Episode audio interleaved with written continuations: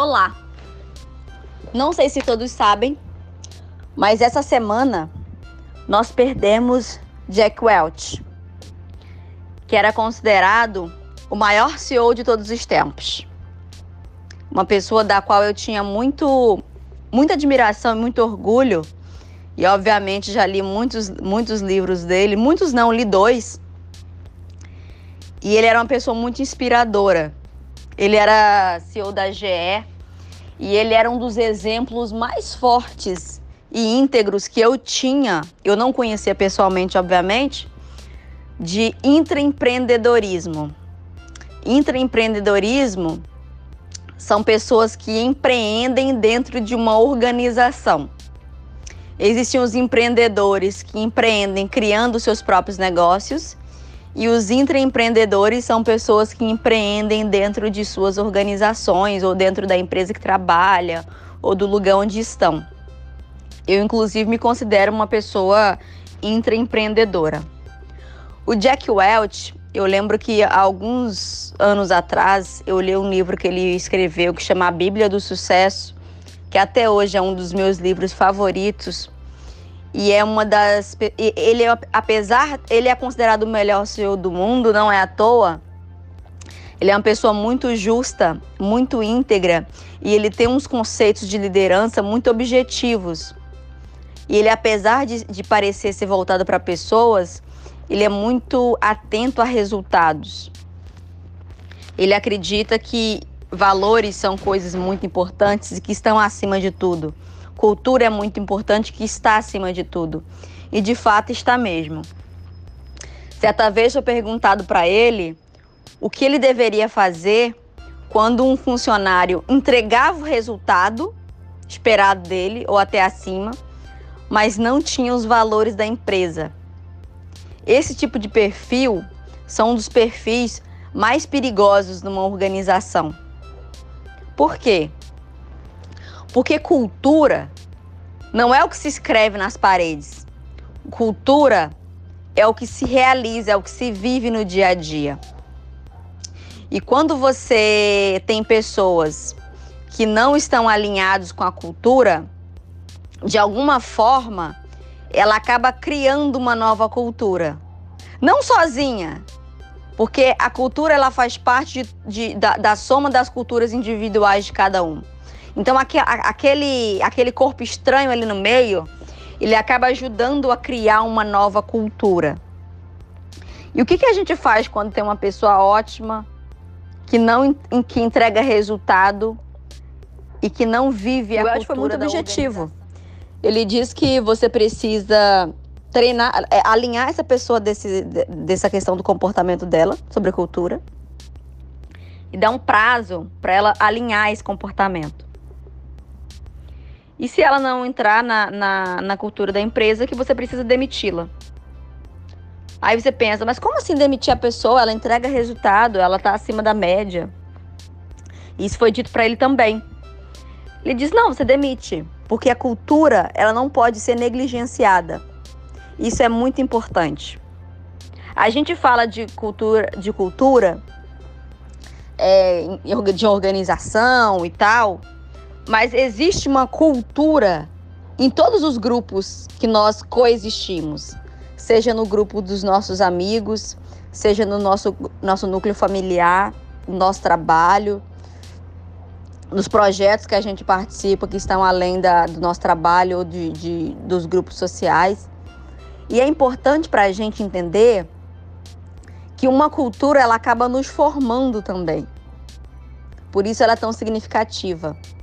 A cultura, quando você entra em uma, uma nova cultura, você leva um pouco da sua cultura para lá e pega um pouco daquela cultura que existe.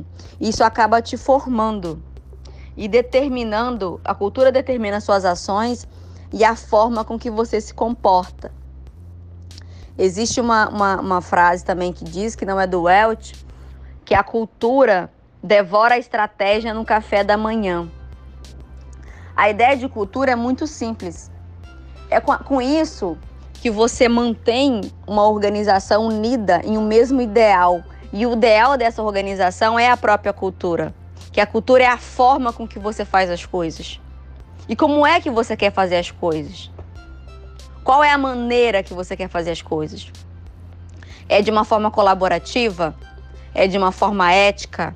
É de uma forma correta?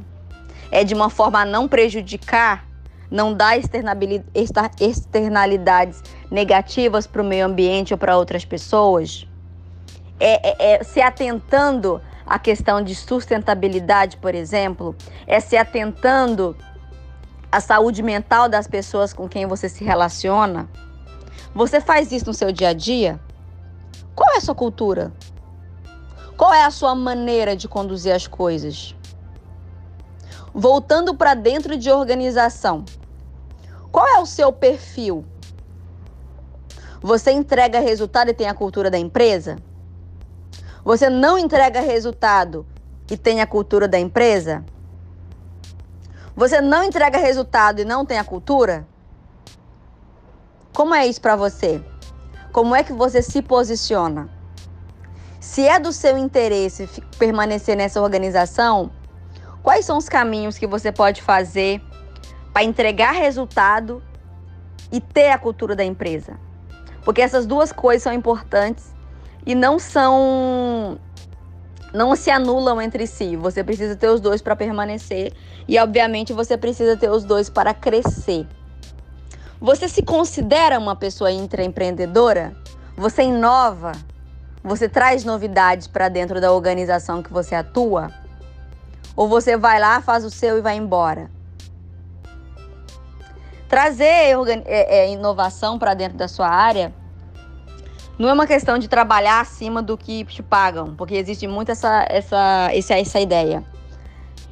A pergunta é mais sobre como você transforma seu ambiente de trabalho como você melhora ele, como o efeito da sua existência ali transforma aquilo para melhor.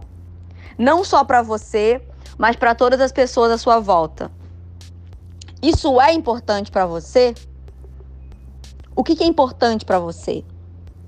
Quando você pensa nos seus sonhos pessoais, quais são as outras pessoas que estão ali? Como é que você entra e empreende na sua própria vida? Como é que você traz para a sua vida inovação? Como é que você traz inovação para a sua carreira? Como é que você traz inovação para os seus negócios? Como é que você traz inovação para o seu comportamento? Você admira o seu comportamento? O que você precisa fazer para começar a admirar? Você admira as suas atitudes e as suas ações? O que você precisa fazer para admirar? Isso também é sobre intraempreender. A ideia, uma empresa, é, todos os conceitos que você pode aplicar em uma empresa, você pode aplicar a você mesmo. Porque de alguma forma você também está em movimento. E o bacana é que você pode usar ideias corporativas como uma forma de autoconhecimento. Eu aprendi com o Welch a fazer isso, por exemplo. Que ele, apesar de liderar uma empresa gigante, que é a GE, ele era gigante. Isso é muito mais importante para mim do que, do que você está à frente. A ideia é que você pode se transformar naquilo que você acredita. E especialmente se transformar naquilo que é impossível. No caso do Welch, que foi o que é ainda o maior CEO do mundo, ele se transformou em uma coisa impossível e deixou um legado. E a coisa impossível que ele se transformou foi numa inspiração fora do tempo, focada no ser humano, na transformação pessoal e na justiça. É isso, Brasil. Vambora!